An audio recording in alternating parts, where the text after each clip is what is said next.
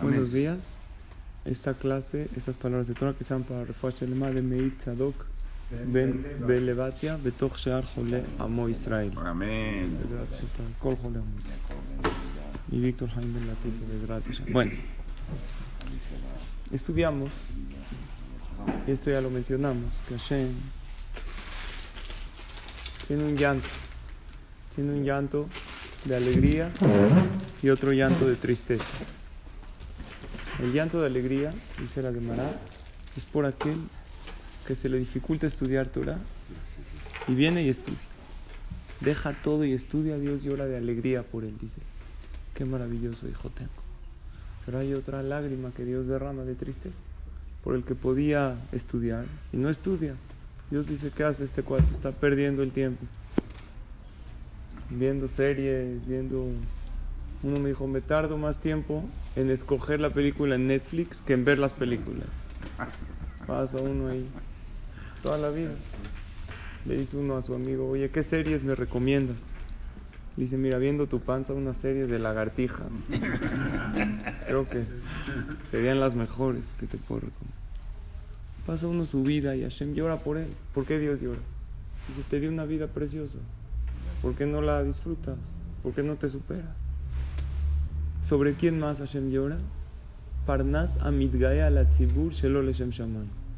Una persona que tiene un puesto delante de la gente y lo usa para enaltecerse él, para ser tirano con los demás, en lugar de usarlo para servir a la gente, al cajal. Y esto puede comenzar desde un directivo, un gabay, un, Un este, papá que- un papá que usa a sus hijos para su conveniencia.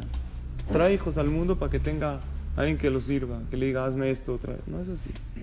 Nosotros estamos para dar. Y mencionamos que en la vida de la persona uno va escribiendo su vida, va filmando su película. Y después de 120 años, Hashem le enseña esta película a la persona. La clase pasada dijimos que hay dos películas que Dios le enseña, lo que hizo y lo que pudo haber hecho. Son dos. Sin embargo, hay unos jamín que explican que hay una tercera película que le enseñan después de 120 años. Primero uno ve una escena de alguien haciendo acciones, pero uno no sabe que es uno mismo. Uno ve a alguien comportándose así, así, así, y uno mismo se juzga a sí mismo, pero no sabe que es él. Es como un sujeto enmascarado. Y Dios le dice, a ver, ¿qué opinas de este señor? Que hizo así, que se comportó así. Entonces uno se autojuzga. Y después que le dice a Hashem, tú eres el que hizo todo esto. Así dice la Gemara en Maseje Ta'anit, en la página 11. Dice la Gemara que uno mismo se juzga a él. Beshema y Omar Adam, mi meidbi. Dice, ¿quién va a testiguar sobre mí que yo hice todas estas cosas? Después de 120 años, Rabbi Haidka Omer, un jajam dice, Nishmato shel Adam y meidabo. Su misma alma de la persona, él atestigua. Y él se sentencia. Y así vivimos. Ajá. Criticamos y hacemos. y nos autosentenciamos. Cuando una persona eh, se ve a él mismo, pues, automáticamente no ve sus errores. Y cuando alguien le hace ver un error, que dice, no, yo no fui yo. ¿Quién usó esta estrategia? Natán Anabí con David Amelech. Aquí la camarada dice em, que por cada cosa que él hace, uno se, se dictamina su sentencia. Dicen, "Beshat petirato shel adam levet olamo". Cuando uno fallece y se va a su mundo, porque dice levet olamo. Cada quien se crea su mundo. Tú tienes un mundo maravilloso que puedes crear con tus acciones. Cada mitzvah que haces, estás creando una mansión ahí arriba. Nada más que no nos imaginamos. No son mansiones en el, Como nos entende, como entendemos aquí en la tierra. Colma asab, nifratim lefanab. Todas sus acciones Hashem se las enseña. Veombrimlo y le dicen, kaj ve kaj asita, bemakom peloní, beyom peloní, así hiciste en este lugar, en este día. Veu merhen. Uno dice, sí, yo era. Al principio uno no sabe qué es él. Veombrimlo hatom. Y uno firma y uno se sentencia. Vejotem. Shenemar beyal kol adam yahtom. Cada uno firma y uno acepta todo lo que lo le dictaminan en el Shamaim. Y esto fue lo que hizo eh, Natán Anabí con David Amelech. David Amelech tomó a una mujer. ¿A qué mujer tomó? A Bacheva. Pero Bacheva tenía, no era casada, ya se había divorciado de Uría. Pero no estaba bonito. Pero no se había divorciado. Sí, cuando tomó. Cuando se Sí. va a la guerra se había divorciado. Antes de divorciarse. Cada vez que van a la guerra dejan un get por si, Ah, bueno, sí, por si no regresa. pero sí, pues. Entonces ahí David aprovechó. Llegó el profeta Natán a Naví. Vaishlach Hashem et Natán, an- eh, eh, el David. Aquí dicen Shemuel, Bet, capítulo 11, capítulo 12, Pasuk 1. Vayomerlo, llegó Natán con David y le dijo: ashir. Oye, a ver, ¿qué opinas, David? Tú que eres el rey. Habían dos personas en una ciudad. Había un rico y un pobre. Le ashir hayatzonu bakar. El rico que tenía mucho ganado, muchas pertenencias. Belarash en kol. El pobre no tenía nada. Kim kibsa hat ketana. Tenía un corderito chiquito. Asher Kaná, que él compró, Vayehayea, y le daba de comer, Batehilo Kebat. Lo único que tenía esta persona pobre era un corderito. Y de ahí come, y de ahí saca la lana, y de ahí come pan, y todo, toda su parnasá es de este corderito chiquito. Llegó el rico, y, y le llegaron invitados. Él dijo, yo no voy a degollar uno de mis muchos animales que tengo. Voy a agarrar uno del pobre y lo voy a degollar. Vayahmol la caja mi becarola azot le orea jabalu. Le vino un invitado, dijo que yo voy a estar degollando uno de mis animales. Vaikaja el tibsata isha rash, vayasea le isha baila. Y agarró el rico de todos los animales que tenía, dijo, no a agarrar ninguno. ¿El animal de quién agarró? Del pobre. pobre. Le dijo, oye, tú eres el rey, ¿qué opinas, David? Llegó David, Vaijar Ab David. Se enojó David, dijo, ¿cómo puede ser que hay gente así? Vayomer el Natán, Hay Hashem kiven mavet aish. Ah, este merece la muerte. Es como una manera de decir, está mal. Y Shalem Arbaataim y el corderito que robó le tiene que pagar al pobre cuatro veces más porque no tuvo piedad. ¿Saben qué le dijo Natán a David? Vayomer Natán el David, Ataish, tú eres el hombre, porque tú eres rey. Así te dijo Hashem, Anohim al Israel, yo te puse rey y tienes todo, tienes mujeres, tienes dinero y llegas tú y agarras a una mujer de uno que se fue a la guerra, que es todo lo que tiene. Estás destruyendo familias. ¿Por qué Natán no llegó con David a Melech? Y le dijo, tú agarraste a la mujer. Porque cuando uno lo llegan y lo reprochan, uno directamente se qué? Se justifica. No, es que la mujer está divorciada, iba a empezar David con todo tipo de cosas. David Amelech con todo su tzidkut, la Torah nos cuenta esto, para enseñarnos que cuando se trata de uno mismo, uno se justifica. ¿Qué hizo Natán? Lo sacó de él mismo. Le dijo, a ver, ¿qué opinas del caso del corderito? ¿Qué dijo David? Pena de muerte. Dijo, tú eres. Hay veces uno no se da cuenta que se está viendo a sí mismo. Se está viendo a él. Había una vez una señora que entró a una carnicería y le dijo al carnicero, oiga, no me da esa cabeza de cerdo que está ahí. Le dice, no es una cabeza de cerdo, es un espejo. Es... Jazita la señora. Hay veces no se da cuenta uno que a quién está viendo ahí. A él. Y le pasó con su hijo. Le pasó con el primer hijo de... Sí. No, no, no. El hijo de estas mujeres. Se enfermó. Ah, el primero sí. sí. Y ese fue el que Ujú. era, era bastardo. sí. En la vida Hashem nos pone situaciones en las cuales nosotros tenemos que aprender a vernos a nosotros mismos. Si realmente Dios a lo mejor no está llorando por nosotros, por lo que podemos hacer Y no y no hacemos. Por los puestos que nos dio y no los usamos para bien. El papá le da a su hijo una tarjeta de crédito y le dice, ¿sabes qué? Ve y disfruta con tus amigos, diviértete. El hijo ve que es la American Express, Black, ¿sí o no? Le habla a todos sus amigos, le dicen, ¿qué crees? Todo.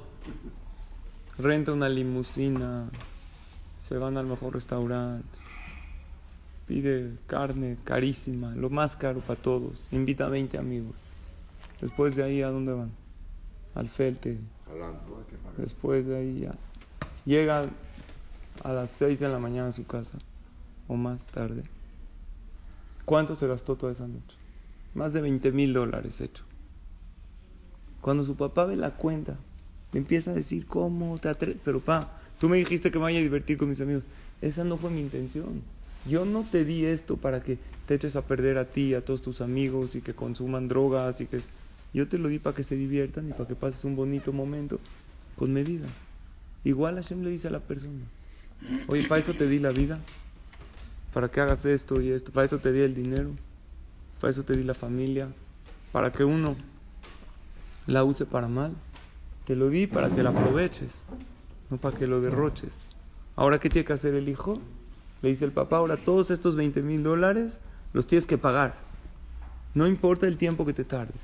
Y así pasa con la persona. Hashem nos dio una vida para usarla para bien. Y tenemos que preguntarnos si realmente lo estamos usando de manera correcta. Pero no solo para nosotros. Si queremos darle una satisfacción a Hashem en este mundo turbulento en el que vivimos, lo que mejor puedes hacer por Hashem es traerle y regresar a uno de sus hijos hacia él. A uno. Moshe Rabbenu, el pueblo de Israel pecaron en el becerro de oro, ¿sí o no? Hashem que le dijo a Moshe, el pueblo de Israel pecaron severamente, esto no puede ser. ¿Qué dijo Moshe Rabbenu? Todavía no pidió perdón. Dijo, voy a bajar, voy a ver. Moshe Rabbenu baja a ver. ¿Qué hizo Moshe? Todo lo que tiene que hacer un líder. El líder tiene que ser duro a veces. Rompió las tablas, los regañó, la, molió el egel, el becerro, o sea, lo tomaron, se murieron. Pero ¿qué hizo? Hizo un equipo, formó un grupo de soldados y llegó con los hijos de Leví y les dijo, ustedes no pecaron, ustedes están con Dios, vengan conmigo. Y los que estaban con Hashem y los que no creían en la idolatría se juntaron. Y después de crear un grupo y un equipo, sube Moshe con Hashem y le dice perdónalos. ¿Por qué? Porque Dios, cuando ve que hay equipo, cuando ve que hay soldados, se llena de piedad. Sí, Jacob. No, pero fueron los que no hicieron nada al final. Sí. se quedó el equipo. Ahora, no todos pecaron. De todas maneras pagaron 40 años. Hubo muchos que no pecaron en el be- becerro. Tres mil nada más murieron. No son tantos. De millones que habían. Pero los Ereb Rab, los que, los que salieron de Mitzrayim, tenían la idolatría muy arraigada en ellos. Y contagiaron al pueblo de Israel. Y muchos fueron espectadores. Murieron tres mil personas, que también son muchísimas. Y contagiar a 3 millones o 6 millones. Y no todos se contagiaron. Pero Moshe Rabbenu, antes de pedirle perdón a Dios, creó un ejército, creó un equipo. Eso es algo muy importante. Que antes que la persona le pida cosas a Hashem, tienes que crear un grupo. Tienes que acercar a los demás a Hashem. En la clase de Shabbat hablamos del tema de Kabod, de darle honor al otro. No nada más respetar al ser humano, a, lo- tu semejante, honrarlo. ¿Qué diferencia hay entre respetar y honrar? Respetar es no te falto, no te afecto. Honrar es elevar a la otra persona y hacerlo sentir maravilloso. Pero Benadam Javeró, cuando hablamos entre uno y su compañero, que en este mes es una de las tareas que tenemos, en Tamuz y en Ab, lo que hay que reforzar son las relaciones interpersonales, porque por eso es uno de los principales motivos que no se ha reconstruido el Bet Amigdash y no ha venido el Mashiach. Sí hay que hacer sentir maravillosos a los demás, pero Benadam la Javeró es también acercarlo a la Torah, es abrirle los ojos y enseñarle que a lo mejor está viviendo la vida con una venda en los ojos y no está viendo lo correcto. Si tú quieres a alguien, lo acercas. No lo dejas que esté perdido. La Gemara dice, "Lo harba Yerushalayim elal shalom ijuz de bazé". No se reprocharon uno al otro. Por eso se destruyó Jerusalén. Y esto es muy difícil. ¿Por qué es difícil? Porque bueno, yo puedo fortalecerme en mitzvot, en Torah. Pero cuando veo un Yehudi que está alejado, pues lo lógico es decir, pues cada quien que hago, y ahorita me meto en su vida. No, hay maneras bonitas de acercar. Lo traes al knis, le sonríes más, lo ayudas más, le dices, lee este teilim. Logras algo si el Señor dice el Shema Israel. Algo lograste. Y eso es realmente amor por el compañero. No nada más quererlo y estar a su servicio. Amarlo es acercarlo un poquito a la Torah. Sí, Jacob. No, yo cuando no venía al CNIS, yo le- a mí la gente me decía, ven, y ya no, los aguantaba, ya que, ya que se vayan. ¿no? O sea, les decía, sí, está bien, va, y los cortaba. No es fácil. Sí, yo sé. no, A mucha gente no le gusta. Ok. Todos, sí, todos los Yehudim tenemos en nuestro corazón un poquitito de, de espacio para algo más. A lo mejor no para mucho, pero cada uno puede hacer algo más. Y nuestra tarea es como Moshe, antes de pedir, Hashem, por favor, eh, perdónalos, armó un equipo. Ahora, nosotros no somos líderes como Moshe, ni nada que se le parezca, pero todos tenemos gente que podemos acercar. Y si no tenemos gente que podemos acercar como tal, podemos pedir tefila por ellos.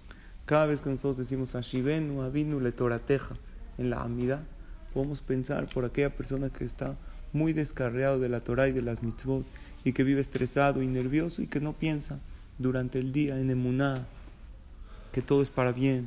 Si lo acercas a eso, ya es suficiente. Al final del Kohelet, nos dice Shlomo Amelech, ¿qué es lo principal en la vida? ¿Qué es lo principal? Kohelet son puros consejos de vida. Una persona como Shlomo Amelech, que todo lo tuvo en la vida, probó todos los éxitos en la vida. Te dice, ¿sabes qué es lo principal? Hay una anécdota que dice así. Cuenta la leyenda que una mujer pobre con niño en brazos pasó delante de una caverna y escuchó una voz misteriosa que desde adentro decía, entra y toma todo lo que desees, pero no olvides lo principal. Recuerda que al salir la puerta se cerrará para siempre. Por lo tanto, aprovecha la oportunidad y no olvides lo principal.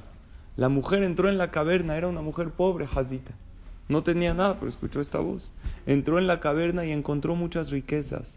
Fascinada por el oro y por las joyas, puso al niño en el piso y comenzó a recoger ansiosamente todo lo que podía en su delantal. La voz misteriosa habló nuevamente diciendo, tienes únicamente ocho minutos para recoger. Una vez cumplido este lapso, todo habrá terminado. Agotados los ocho minutos, la mujer cargada de oro y piedras preciosas corrió hacia afuera de la caverna y la puerta se cerró. Recordó entonces que el niño había quedado adentro y la puerta estaba cerrada para siempre. La riqueza duró poco y la desesperación para el resto de su vida. ¿Cuál es la lección? Tenemos un determinado número de años para vivir en este mundo. Y hay una voz que siempre nos advierte. No olvides lo principal. Escuchémosla y prestemos más atención a aquello que es verdaderamente importante para nosotros, que es la familia, los amigos. Yo siempre les digo, más vale perder, perder el tiempo con los amigos que perder a los amigos con el tiempo. Es bueno también pasar ese tiempo con los amigos. El amor, la vida y los tesoros del alma. ¿Qué dice Shelomo Amelech al final de Coelet? Así acaba todo el libro de Coelet. Coelet son puros consejos de vida. Dice, yo probé esto, esto no es lo principal. Probé esto, probé dinero, probé mujeres, probé todo, tuve todos los éxitos, social, económico, político, todos los éxitos. ¿Cuál es la conclusión? Dice el rey Salomón, capítulo 11, versículo 13. Sof Dabar, Akol Nishma. Al final, todo se va a saber. Esa película que vamos a ver, no nada más la vas a ver tú. La van a ver tus hijos, la van a ver tus amigos. Uno aquí la puede jugar, se puede hacer. Allá se va a ver la verdad de la persona. Por lo tanto, dice Shalom Amelech, Eta Elohim viera, veet mitzvotav shemor, kize kol adam. Teme a Hashem y cuida sus mitzvot, porque esa es toda la persona. Como siempre dice Moshe, dentro de poco viene el Mashiach, ya no se va a no poder, hay. ya no hay hacer teshuva. El mejorar está en este Que mundo. venga antes que se cierre la puerta. Y dice, Kiet kol sea Elohim yavive mishpat al kol neaelam im tov veimra. Nos dice el más sabio del- de la humanidad. Todas las acciones que uno haga, Hashem las va a juzgar, ya sea buenas o malas. Esa cuenta de la tarjeta American Express que nos dio Hashem, la va a tener uno que pagar si hace mal uso de ella. El papá que le dijo al hijo, si tú la usas para ir a divertirte, con... esa la pago yo. Si es una cuenta normal, pero mira, para consumir drogas y para afectar a los demás y para dañar al otro, no, para eso no te la di. Ahora el hijo tiene que pagar por todo lo que hizo. Sí. Una pregunta. Sí. Esta película la pasan y la ven los hijos. No está uno expuesto a ser humillado en frente de sus hijos. Tiene razón. No se debe de evitar ningún Los jajamim dicen que una de las explicaciones de el Geinam, nosotros no entendemos qué es. Sabemos que hay juicio celestial allá. Hay quien dice, es eso que uno se ve a sí mismo. Imagínense que una persona está preguntando, pues uno se humilla. Si yo en la mañana salgo de mi casa vestido muy ridículamente, o sin camisa, o así. Entonces yo me estoy auto humillando, no es de que alguien me humilló. La persona, lo que estamos haciendo en este mundo es maquillándonos, arreglándonos, y allá nos van a ver realmente como somos. Acá nosotros podemos esconder ciertas cosas. Allá, después de 120, no se esconde nada. Aquí, ¿qué esconde nuestra alma? El cuerpo la tapa. Y como el cuerpo la tapa, no se ve la esencia de la persona. Aunque el Zohar dice que por los ojos se puede dar uno cuenta. Cuando uno estudia Torah, tiene ojos de bondad. Tiene una mirada bondadosa. Por eso dice el Zohar a Kadosh, el que quiere tener éxito en una cita de trabajo, que estudie Torah antes. Así dice la Gemara, el que estudia Torah en la noche tiene gen, tiene gracia en el día. Hoy en este mundo en el turbulento y oscuro en el que vivimos, no se ve el alma. ¿Qué se ve? El cuerpo. ¿Y el cuerpo qué le pasa cada vez que avanza la vida? Se va deteriorando. Lo único que tú puedes brillar día con día es tu alma. Y si la brillas, allá te vas a ver maravilloso. No es de que Dios te humilló. Lo único que va a hacer Hashem es va a quitar la capa que todos tenemos y se va a ver el yo real que Pero fue. allá, cuando nos humillan, ya no están los hijos, o, o después de No, bueno, muchos después, años. Después de muchos años. Y Y diario se va a aquellos alumnos. Y se va a saber todo. Entonces está claro, eh, Y Jorge, no es de que Dios nos quiere humillar. No, pero uno pasa esa humillación. Pero porque uno es- la consecuencia de lo que uno hizo. Y, la vida de la persona eterna es eso, ver esa película que tú mismo actuaste. En esa película, ¿qué papel tenemos? El papel protagonista y el papel principal. No eres ni el extra ni el segundo, tú eres el estelar y estás creando tu propia película. Y con esa nos vamos a quedar, Bezrat Hashem, para toda la eternidad. Por lo tanto, tenemos una oportunidad de mejorarnos. Sí es verdad que Dios está muy orgulloso de nosotros, pero esta segunda parte de superación personal es cuidado que Hashem no esté con nosotros un poco decepcionado, que no nos diga, échale ganas. No todo lo que te di, no te lo di para que así se vayan los años y se vaya la persona a la vida en cosas vanas. Te lo di para que te superes, pero lo principal, hacer superarse a los demás. Moshe Rabbenu no subió con Dios para pedirle clemencia hasta que no armó equipo. Tú puedes armar tu propio equipo. Ese equipo pueden ser tus hijos. puede- Oye, mis hijos no me hacen caso, ya están adolescentes, me acordé demasiado tarde. Puede ser un amigo, puede ser un solo Yehudi. Todos tenemos a nuestro alrededor, a lo mejor un Yehudi que podemos acercar. Seamos sinceros. Nosotros, Baruch Hashem, estamos en el CNIS. Estamos... ¿Cómo llegamos aquí? Hubo alguien cada quien creo que tiene la manera de contar cómo llegó al Betacneset. Hubo alguien que cambió en nosotros algo. A lo mejor alguien, uno que dijo Kadish, que vino a decir Kadish, pero le entró las palabras del Jajam y dijo, pues voy a empezar a venir. Hubo uno que un amigo lo trajo a una clase. Yo en mi caso personal, hubo un Jajam que yo tuve en Israel que hizo el cambio en mí, en mi vida. Sí cuidaba mitzvot y Torah y crecí en una casa religiosa, pero lo hacía todo técnico. Así crecí. Shabbat, Berajá, Tefila. Dios no quiere robots. Y en algún momento de mi vida, por algún motivo, Dios me ayudó a encender esa mecha. No es de que está súper encendido. De repente a todos se nos apaga un poquito la mecha y entra el Yetzerará y nos olvidamos de nuestro propósito final y empezamos a recoger el oro y dejamos ahí en el piso al hijo o a lo principal que tenemos, a nuestra alegría y con el afán de poder recolectar dejamos lo principal, pero un día la puerta se va a cerrar y no hay regreso. Por lo tanto, tenemos que aprovechar esta vida al máximo y ayudar a los demás que también aprovechen su vida. Mañana, desde clase. continuamos. Gracias a todos. Gracias por venir.